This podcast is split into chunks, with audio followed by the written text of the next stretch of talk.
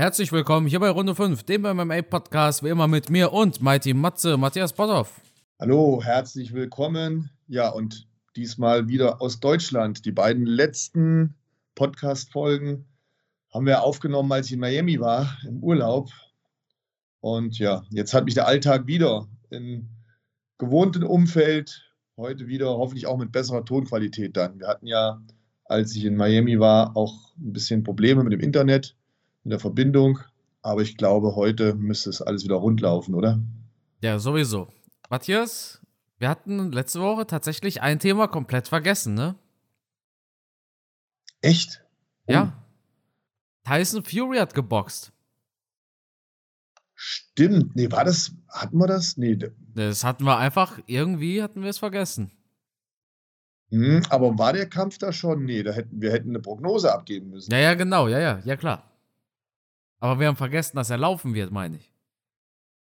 Ach so, ja, das haben wir, mhm. stimmt, das haben wir total verpennt, ja.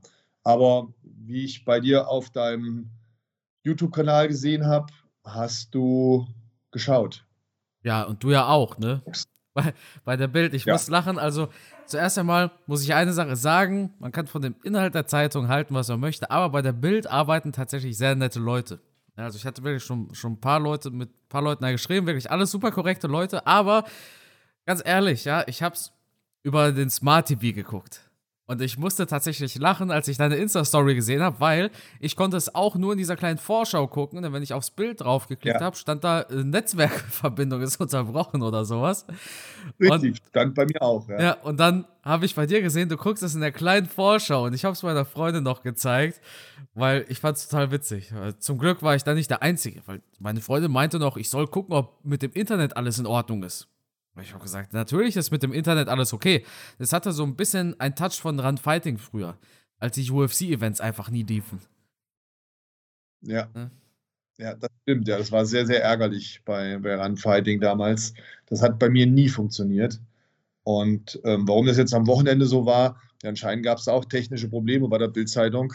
Aber ja, ich habe es dann im, im, kleinen Format geschaut. Nachdem ich dann drei, vier Mal gemerkt habe, irgendwie funktioniert es nicht, dann hat es dann zum Glück so ja. funktioniert. Man hört dich am Wochenende aber wieder bei der Bild, ne? Oder? Vollkommen richtig. Ja. Samstag, genau. Am Samstag findet wieder eine Veranstaltung von We Love MMA statt. Diesmal in oder aus Hannover, je nachdem. Und ich werde da wieder kommentieren, werde mir die Kämpfe live anschauen und kommentieren und Wer daran Interesse hat, und das hoffe ich, sind möglichst viele von euch, die können am Samstagabend kostenlos auf Bild TV sich die Maincard anschauen. Genau. Und meiner zarten Stimme lauschen. Was auch geht, ist 22 Uhr Bild Plus. Da ist dann weniger geschnitten. Also Bild TV hat doch ein sehr hohes Pacing. Da hast du wirklich, das Ding ist in einer Stunde vorbei. Und bei, Bild, bei Bild Plus geht das, glaube ich, zieht sich das ein bisschen länger. Bin mir aber nicht sicher. Ich habe immer nur auf Bild TV geschaut, wenn ich ehrlich bin. Aber genau, Sebastian Herzberg kämpft. Das ist ein super netter Typ. Ich habe mit dem so ein Video aufgenommen. Wir haben auf seinen letzten Kampf reagiert. Der hat auch eine eigene Sportschule, habe ich gesehen. Oh. Aber cool. das ist eher so. Also keine. Ich habe es mal gegoogelt. Ich würde das jetzt nicht eher als Muckibude bezeichnen, sondern ja, so ein bisschen, bisschen mehr in Richtung Lifestyle. Ich weiß nicht, ob du verstehst, was ich meine. Mhm. Als auch ein Sportstudio, aber ja, so ein bisschen eher in Richtung nicht äh, Pumpen, sondern in Richtung Gesundheit. Ich weiß nicht, wie ich das formulieren soll. Ich denke, man wird irgendwie nicht. schon verstehen, was ich meine. Ist ähm, schon bekannt. Es gibt ja, gibt ja viele Fitnessstudios, die auch ein bisschen mehr gesundheitsorientiert sind. Ähm, was natürlich jetzt bei einem MMA-Fighter ein bisschen verwundert, den würde man ja sofort in die Schublade stecken. Da wird nur Hardcore trainiert und, und Eisen aus rostigem Stahl bewegt. Ähm, äh, toller, toller, tolles Wortspiel. Eisen aus rostigem Stahl. Was habe ich da wieder zusammengebaut? Egal. Ähm, wir schneiden es nicht raus, wir lassen es mal drin. Ja, aber super, wenn der sich da ähm, ähm ja, so, so breit aufstellt und nicht nur die die MMA-Karriere verfolgt, sondern da noch ein zweites Standbein hat. Auf das alle kann, clever. Das kann in Deutschland ja, glaube ich, auch keiner. Ja. Also in, in, Deutschland liegt halt nicht so viel Kohle, dass du sagst, du lebst nur vom MMA. Weder bei einem Podcast noch als Kämpfer. ne? Ja. Aber das kommt vielleicht alles noch. Wir haben ja alle noch ein paar Jahre. Gut. Dann würde ich sagen, wir hatten auch, sprechen wir zuerst über die UFC und dann über das Boxen, oder? Wir hatten eine UFC Fight Night. Jessica Andrasch hat mal wieder gekämpft und Clay Guida hat mal wieder gekämpft und wir haben auch in der kommenden UFC Fight Night auch wieder einen alten Bekannten. Ich habe langsam das Gefühl, dass in fast jeder Episode sprechen wir entweder über einen Kampf von äh, Clay Guida oder Andrei Arlovski.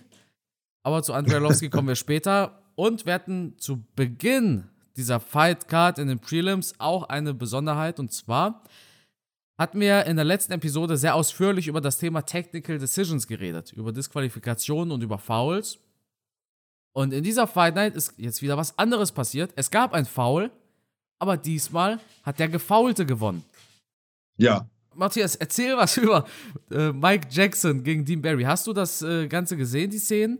Nein, ich habe es nicht gesehen. Es war auf den Prelims. Die Prelims hatte ich in dem Falle nicht geschaut. Ich habe nur die Main Card gesehen. Da gucke ich einmal nicht die Films und dann passiert gleich sowas, wo du ein Video drüber machst. Aber ja, es war, war schon ein klein bisschen kurios, oder? Ich, und ich meine, du bist ja seitdem ein Mike Jackson-Fan, so wie ich das gesehen habe auf deinem YouTube-Kanal. Ja, ja. Mike Jackson auch übrigens ziemlich rassistische Züge, der Typ, muss man sagen, ne? Also der, der, der Typ ist ja. nicht ohne, ganz ehrlich, aber äh, absolut kurios, wie du schon sagst, denn dieser Eyepoke, das war ja kein normaler Eyepoke. Der war da wirklich, der wollte das Auge rausfischen, hatte ich das Gefühl, ne? Ja, also da kriegt man den Eindruck, hat er das jetzt absichtlich gemacht? Jetzt sind wir da auf einer Straßenfight-Veranstaltung. Ähm, komisch nur, dass, dass er halt dann am Ende doch gewonnen hat. Aber verdient.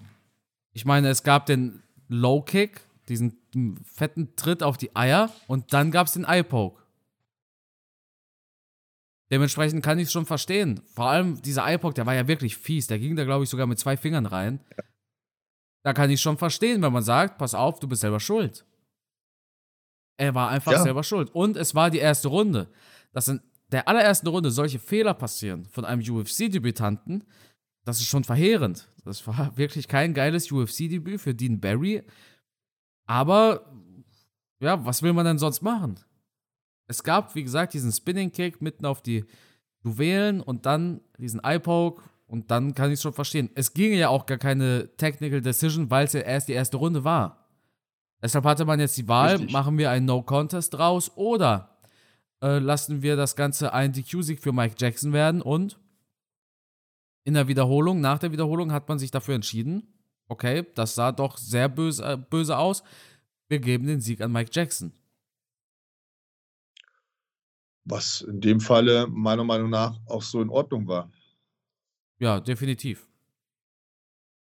Dann springen wir. Also wenn du so ja. grob fabelst und von einem professionellen Kämpfer sollte man da schon äh, ein bisschen mehr Körperbeherrschung äh, erwarten können.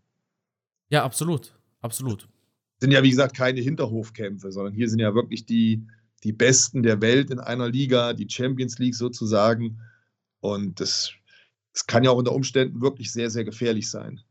Also wäre jetzt keine Seltenheit, dass ein Kämpfer sein, sein Augenlicht verliert durch äh, ja, so eine Technik. Also eine Seltenheit wäre es schon. Das klingt ja so, als ob da jede okay. Woche. es, ist, es, ist, es, nee, es ist aber schon ein paar Mal vorgekommen. Also jetzt nicht in der UFC, aber insgesamt ähm, bei MMA-Veranstaltungen, dass immer wieder es zu Augenverletzungen kam durch äh, Eye-Pokes. Ja, deswegen werden die ja auch so hart bestraft und deswegen stehen sie immer wieder in Diskussion. Und da haben viele Kämpfer schon in der Vergangenheit Probleme gehabt mit ihren Augen, mit, ihrer, mit ihrem Sehvermögen. Ein also so selten ist es gar nicht. Ein ganz berühmtes Beispiel, was jetzt nicht mit Eye-Pokes an sich zu tun hat, sondern mit einem gestopften Fighter, ist Michael Bisping.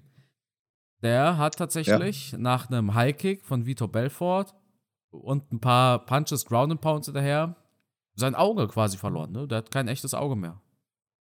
Ja, aber ich habe das schon, schon oft mitbekommen, auch gerade wenn in, in diversen Kampfsportschulen, so wie ich das in Brasilien kenne oder auch in den USA, wenn da extrem hart Sparring gemacht wird, ohne vernünftige Schutzausrüstung Und da kommt es halt immer wieder mal vor. Und wenn du dann mit den Kämpfern sprichst, ja, auf dem Auge sehe ich schlecht, seid der mir da. Und das ist schon eine gefährliche Sache und äh, sollte man auch nicht unterschätzen. Ähm, ich glaube, da hat keiner Bock drauf, dass er auf einem Auge das, nein, vielleicht nicht das komplette Augenlicht ver verliert, aber zumindest schlecht sieht auf dem Auge. Ist ja auch für den Kämpfer von der Karriere her sehr wichtig, dass er, dass er gut sehen kann. Ja, und dann gibt es natürlich solche wie ein Charles Oliveira, der kann irgendwie gar nicht gut sehen, aber ist trotzdem Champion. das stimmt.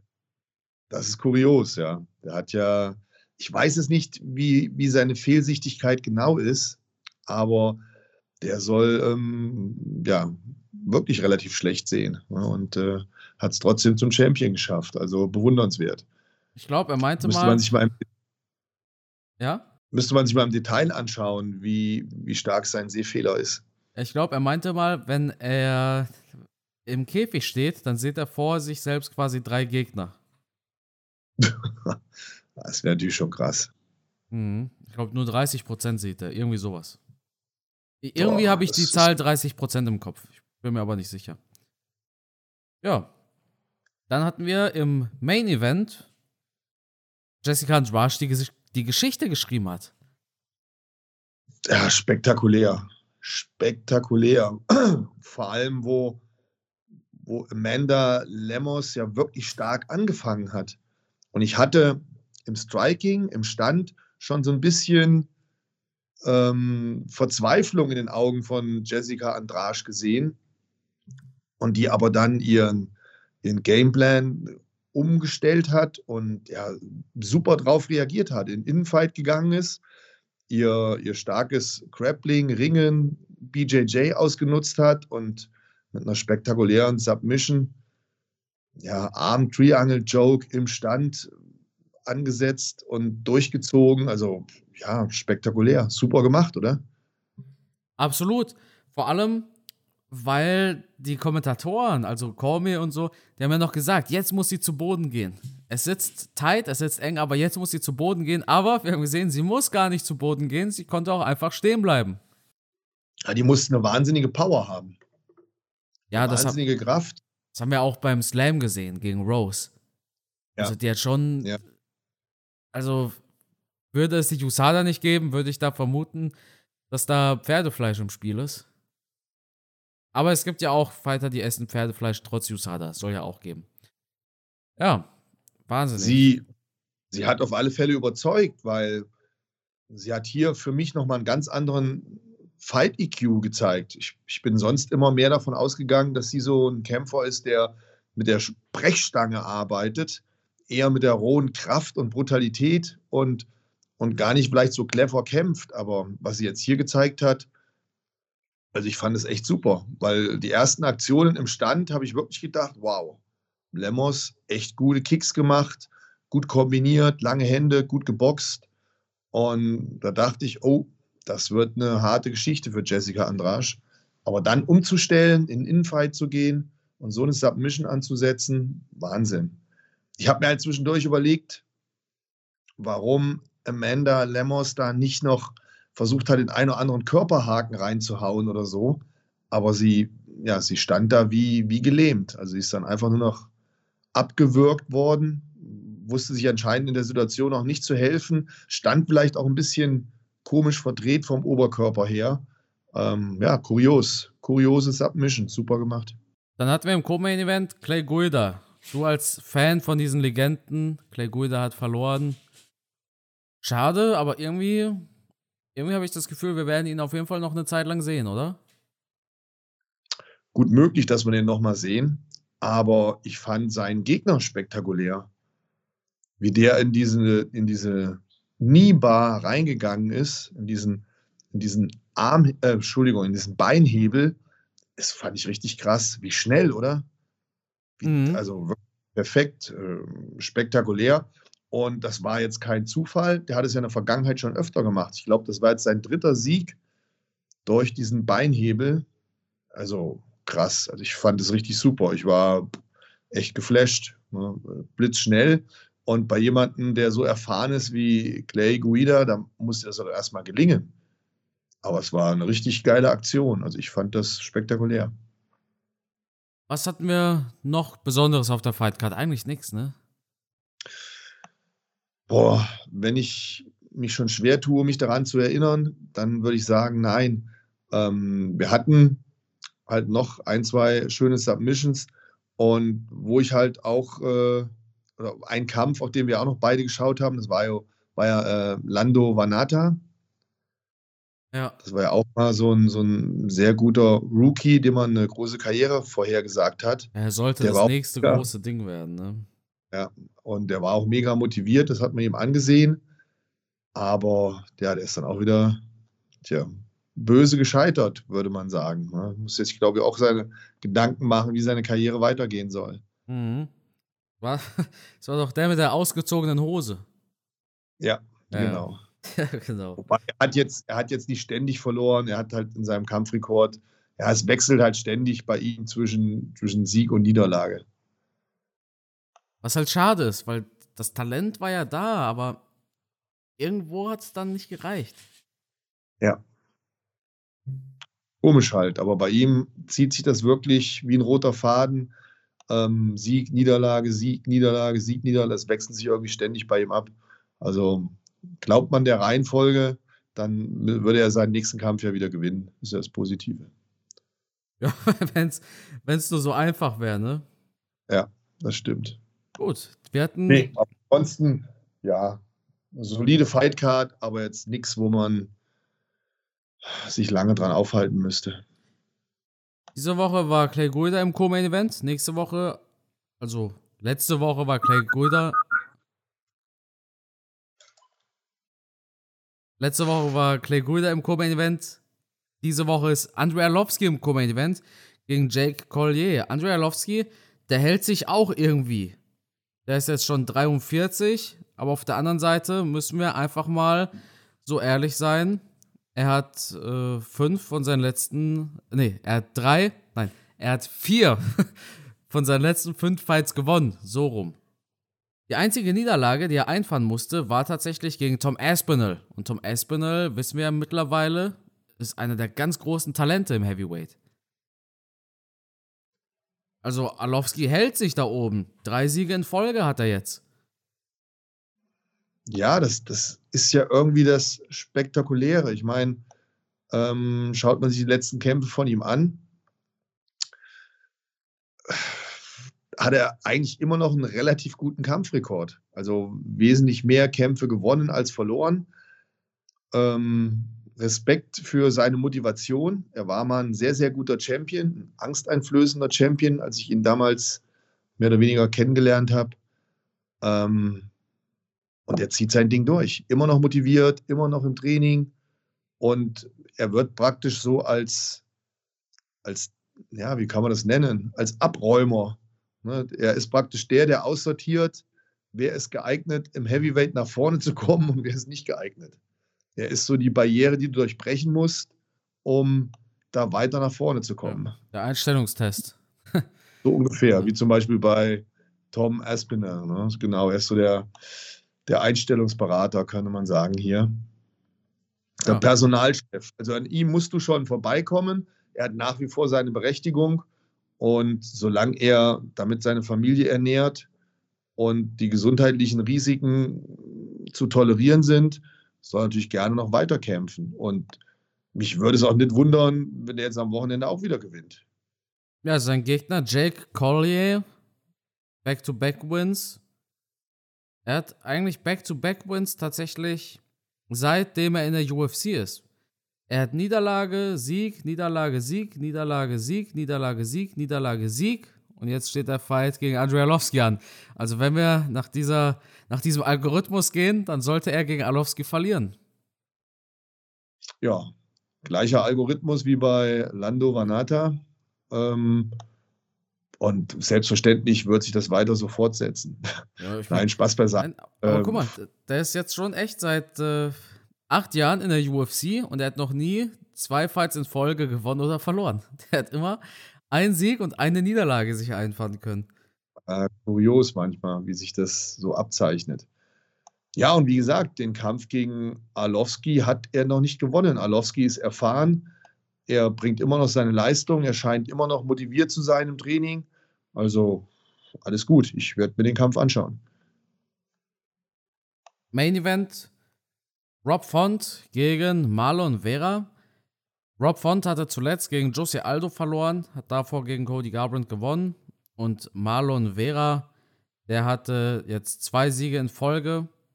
Sein letzter Sieg war gegen Frankie Edgar. Das war mit dem ganz berühmten Foto, mit diesem Kick. Mhm.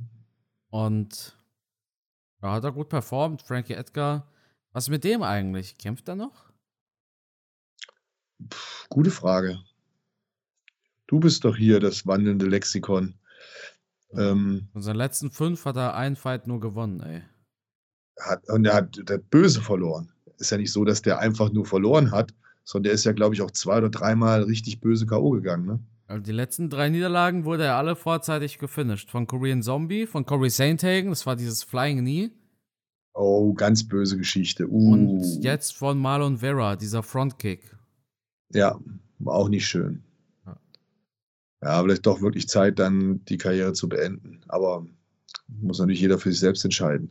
Ja, hier haben wir zwei, ich finde, Top-Fighter, die, die sich immer noch weiterentwickeln, die ein Riesenpotenzial haben die vielleicht nicht so den 100% sauberen Kampfrekord haben, aber das macht die, glaube ich, nicht weniger gefährlich, weil die haben gezeigt, sie können mit jeder Situation und allem umgehen. Die können mit Niederlagen umgehen und dann trotzdem auch stark wieder zurückkommen. Ähm, zwei Kämpfer, die, ja, ist, ist so richtig harte Hunde, würde ich die mal nennen. Also die, die würden auch jeden Kampf annehmen, die keinem Kampf aus dem Weg gehen und die auch beide nicht zu unterschätzen sind. Da kann durchaus sein, dass einer von beiden nochmal richtig weit nach vorne kommt. Haben wir sonst jemanden auf der Fightcard, den du, über den du sprechen möchtest? Äh, lass mich überlegen. Lass mich besser gerade mal schauen. Ich habe nicht alle Namen im Kopf. Ich kann ja mal vorlesen. Ja, ich, ja gerne für unsere Zuhörer.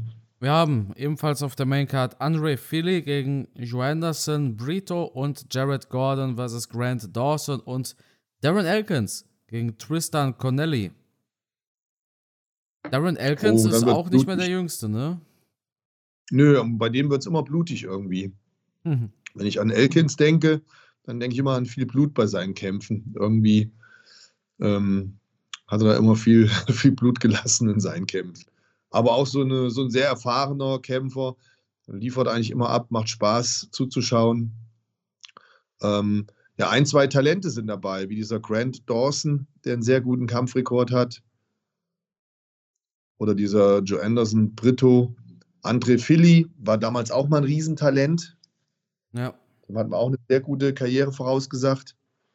Ähm, im Heavyweight ist noch jemand mit einem sauberen Kampfrekord, aber der wird wohl in den Prelims kämpfen, dieser Alexander Romanov.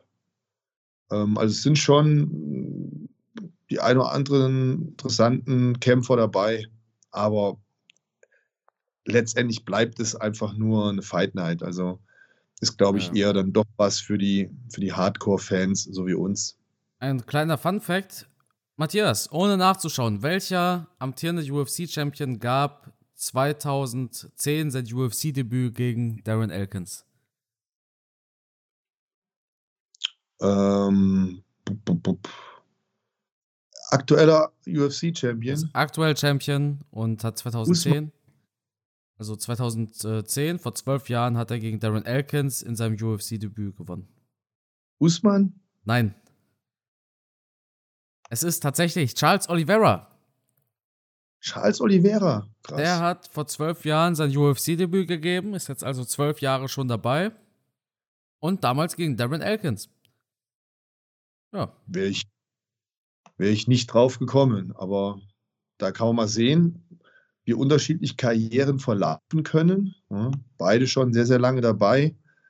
Beide auch viele spektakuläre Kämpfe abgeliefert. Der eine Champion und der andere ja, muss halt ja. äh, bei einer Fight Night sich sein Geld verdienen. Ich bin ja ehrlich, mich überrascht es ich weiß es zwar, aber mich überrascht es trotzdem jedes Mal, wenn ich höre, Charles Oliveira ist seit 2010 in der UFC. Ja, ist Wahnsinn. Das ist Weil Wahnsinn. Er hat erst in den letzten paar Jahren diesen Raketenstart hingelegt. Er war immer so unscheinbar. Aber seit zwölf Jahren ist er schon drin.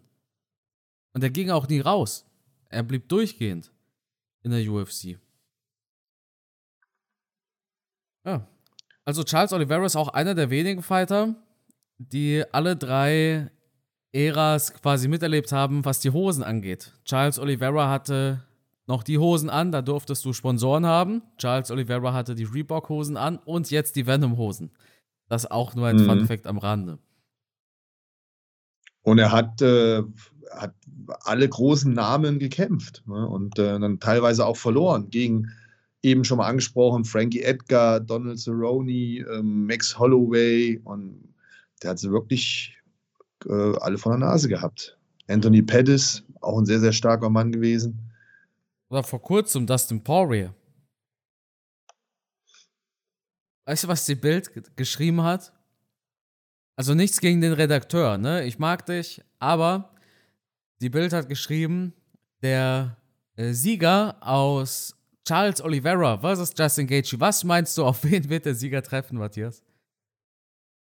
Boah, hat einer von der Bild geschrieben. Ja, ja, aber, aber, ja, ja, also, da steht drin, der Sieger von Charles Oliveira versus Justin Gaethje wird auf Punkt, Punkt, Punkt treffen. Wird vermutlich oder wahrscheinlich auf, auf Punkt, Punkt, Punkt.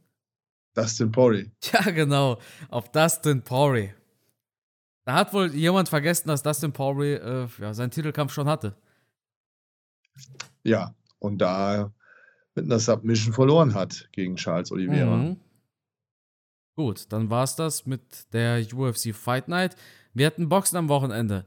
Tyson Fury gegen Dillian White.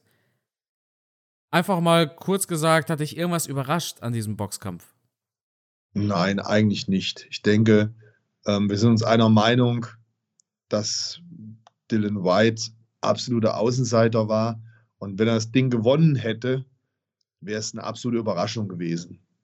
Wobei ich zwischendurch, also nicht während dem Kampf, aber vorher in der Vorbereitung zu diesem Kampf, habe ich schon mal gedacht, na, ob Tyson Fury das überhaupt ernst nimmt, weil er hat ja in der Vergangenheit zwar immer gewonnen, aber gegen Kämpfer, die er nicht ernst genommen hat, hat er halt auch schon abgeliefert, wo er nicht so toll aussah. Und da habe ich mir gedacht, ne, ob der das unterschätzt, ob der das überhaupt richtig wahrnimmt noch, weil er auch schon im Kopf so weit war, zu sagen, ja, ich, ich höre auf, ich mache äh, eh Karriereende. Aber ansonsten von den Fähigkeiten her und allem Möglichen war ich eigentlich sehr, sehr sicher, dass äh, Tyson Fury gewinnt. Ich fand aber die Körpertreffer ziemlich gut. Vielleicht habe ich sie auch einfach nur ein bisschen überbewertet tatsächlich. Da hat er schon ein paar Mal ordentlich reingeknallt. Ja, ich, ich, ich, ich fand's, ich fand den Kampf jetzt auch nicht so spektakulär von Fury. Ich fand schon, dass er das hat relativ langsam angehen lassen. Korrigiere mich, wenn ich mich da irre. Ähm, aber er sah jetzt nicht so aggressiv und motiviert aus wie gegen Wilder.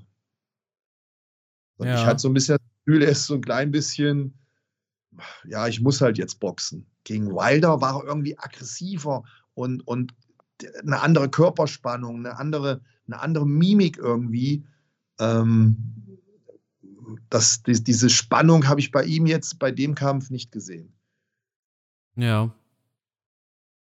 Ja, so im Sinne von, so, ja, komm, dann mache ich halt schnell, ne? Und dann hat sich's auch erledigt. So auf die Art. Scheinbar, scheinbar. Kann nicht sein, dass wir uns irren. Aber ich habe zwischendurch den Eindruck gehabt, ja. Gut. Also praktisch, ähm, ich muss halt abliefern. Und das ist ihm ja gelungen. Also, man, man muss es erstmal schaffen, ähm, wenn man an der Spitze ist, dann trotzdem solche Gegner auszunocken. Und das hat er spektakulär gemacht mit diesem tollen Aufwärtshaken. Dann auch unter dem Druck, mit dem Publikum, 94.000 live im Stadion plus Millionen am TV. Also ja, dann so cool zu bleiben und den da so abzufertigen, das ja, muss man, Muss man auch erstmal hinbekommen. Dann würde ich sagen, was ist auch mit dem Boxen? Tyson Fury gegen Francis Ngannou, was denkst du darüber? Ich persönlich, ich weiß ja nicht. Also kann man machen, aber ich würde jetzt denken, dass an zehn Tagen Tyson Fury ja zehnmal gewinnen würde, oder? Warum? Warum, warum will ein Tyson Fury das machen? Der, der kann ja, ja überhaupt für nichts. Ja, für ihn ist es easy money. Das ja, denkt er sich. Gibt es für ihn so viel Money? Ich meine, er ist doch gewohnt, dass er für seine Kämpfe Millionen verdient. Letztendlich dabei gewinnen kann doch nur Francis Ngannou. Der ist doch derjenige, der, der mehr oder weniger unterbezahlt ist, der sich darüber beschwert, dass er so wenig Geld verdient. Und der wird ja, was die Bezahlung betrifft, einen Riesensprung nach vorne machen. Ich ja. weiß aber gar nicht, ob so viele Boxfans diesen Kampf überhaupt sehen wollen. Also ich sehe da auch keine Motivation für, für Tyson Fury. Ich denke schon. Weil die UFC hat in den Mainstream jahrelang promotet. Francis Ngannou, der Typ, der so hart schlägt wie irgendein Ford-Truck mit 100 km/h oder irgendwie so eine Geschichte. Die UFC hat Francis Ngannou eine ganz lange Zeit aufgebaut als der am härtesten schlagende Mensch auf diesem Planeten. Naja, und jetzt wollen wir den am härtesten schlagenden Mensch dieses Planeten gegen den besten Boxer im Schwergewicht sehen. Das heißt, die UFC hat Ngannou immer als unbesiegbares K.O.-Monster promoted. Das war halt noch bevor Ngannou damals den ersten Fight gegen Stipe verloren hat und bevor Ngannou quasi in Ungnade gefallen ist. Aber viele haben nach wie vor im Kopf, wenn Ngannou trifft, dann scheppert's. Und dann knipst er den Leuten die Lichter aus. Die letzte schlechte Performance von Ngannou ist auch schon ein paar Jahre her. Ich fand schlecht sah er gegen Cyril gar nicht aus, hat verdient gewonnen, auch wenn er im Endeffekt nicht viel gemacht hat auf dem Boden. Aber, naja, er, er wurde promoted als ja, das, das Monster. Und jetzt wollen die Leute das Monster im Boxring sehen, wahrscheinlich. Ich weiß nicht, ob das Interesse der, der Zuschauer wirklich so groß daran ist. Und ähm, also am meisten gewinnt Enganu dabei, weil er hat nichts zu verlieren. Er begibt sich ja praktisch in, in, ein, in einen Bereich, wo er jetzt nicht Champion ist. Ähm, er verdient eh, egal ob er dann verliert, mehr Kohle, als er wahrscheinlich in seiner ganzen UFC-Karriere verdient hat. Ähm, ja, für ihn wäre es natürlich, äh, ja, Red Panty Night, würde Connor sagen, oder? Ja, was du aber verstehen musst, ist, wer würde sich diesen Kampf wahrscheinlich kaufen? Nicht unbedingt wir, also wir wahrscheinlich auch, aber die Zielgruppe sind nicht die Leute, die bis um 4 Uhr morgens wach bleiben, um Jessica Andrade gegen Lemos zu sehen, sondern die Zielgruppe sind, kannst du ja mal vielleicht ein paar Leute in deinem Fitnessstudio fragen, die haben mal von Engano gehört, der mit dem brutalen K.O.-Punch von der UFC. Die haben mal ein bisschen was von Tyson Fury gehört. Der hat doch Klitschko damals besiegt, ne? Hat man ja bei RTL gesehen. Die treffen jetzt aufeinander. Das sind die Leute, die man erreichen will. Nicht die Leute, die Francis Ngannous Boxen analysieren und dann sagen, Ngannou hat keine Chance, sondern die Leute, die einfach nur immer gehört haben, ach, das ist doch der krasse mit den krassen Knockouts gegen den ach, das ist doch der, der gegen Klitschko gewonnen hat. So auf diese Art. Das ist die ganz ja. breite Masse. Und die ganz breite Masse, die wird sich für den Fight ordentlich interessieren. Einfach weil, wie gesagt, Engano immer als K.O.-Maschine promoted worden ist. Und es geht den Leuten, den Veranstaltern, geht es nicht um uns, die wir Fight Nights gucken und so weiter, sondern sie wollen die Leute erreichen, die sich auch McGregor gegen Mayweather reingezogen haben. Ja, natürlich. Wobei ich behaupte, dass McGregor nochmal einen ganz anderen Namen hat als Francis Ngannou. Also wenn ich hier auf die Straße gehe oder bei mir ins Fitnessstudio und dann eine Umfrage machen würde, hey, kennst du Francis Ngannou? Ich glaube nicht, dass ich da so viele finden würde. Während McGregor halt wirklich schon einen Stand hatte in der, in der, in der breiten Masse, der, glaube ich, für einen MMA-Fighter einzigartig ist und war. Ja klar, McGregor ist ein Ausnahmemensch. Ich meine, die Leute kannten McGregor, aber nicht UFC. Ja, Oder das ist das, was ich sagen will. McGregor hatte so eine Star Power, dass sie gesagt haben, naja, ach McGregor, der macht doch UFC, der, der, der trainiert ja. doch UFC. Ne? Ja, ja. Und wie gesagt, wenn Tyson Fury das machen sollte, dann äh, ja, kann Ngannou ihm die Füße küssen, weil das wäre ein Riesengeschenk. Er muss es definitiv nicht machen. Er hat seinen Namen, er ist der Schwergewichtschampion schlechthin, der hat abgeliefert und finanziell hat er mit Sicherheit auch ausgesorgt, da bin ich mir ziemlich sicher. Also der hätte das nicht nötig. Das wäre dann wirklich ein Geschenk an Francis Ngannou. Gut, dann würde ich sagen, war es das auch mit dieser Episode. Dann, äh, wir haben ja 13 Uhr, ne? Deshalb. Ja. Ich wollte nicht, dass, ja. dass, du da jetzt. ne? Nein, dann, gut, wobei, ich hätte jetzt noch genauso schimpfen können auf Usman gegen Canelo, aber ähm, dann schweifen wir wieder ab. Das behalten wir uns für nächste Woche. Genau. Gut, dann Matthias, ich danke dir für deine Zeit und dann würde ich sagen, gehört das Schlusswort dir. Vielen Dank an euch fürs Zuhören. Schön, dass ihr wieder dabei gewesen seid. Und wenn ihr Bock drauf habt, und das hoffe ich natürlich, dann am Samstagabend unbedingt auf Bild TV We Love MMA anschauen. Und wer Informationen dazu haben möchte, We Love MMA hat natürlich auch eine Instagram-Seite. Da könnt ihr euch anschauen, was es so an Kämpfen gibt. Und natürlich auch einen YouTube-Kanal. Ähm, informiert euch da gerne und ich denke mir, dann wird der eine oder andere von euch schon richtig Bock darauf bekommen, vielleicht am Samstag schon ein bisschen früher Kämpfe zu schauen.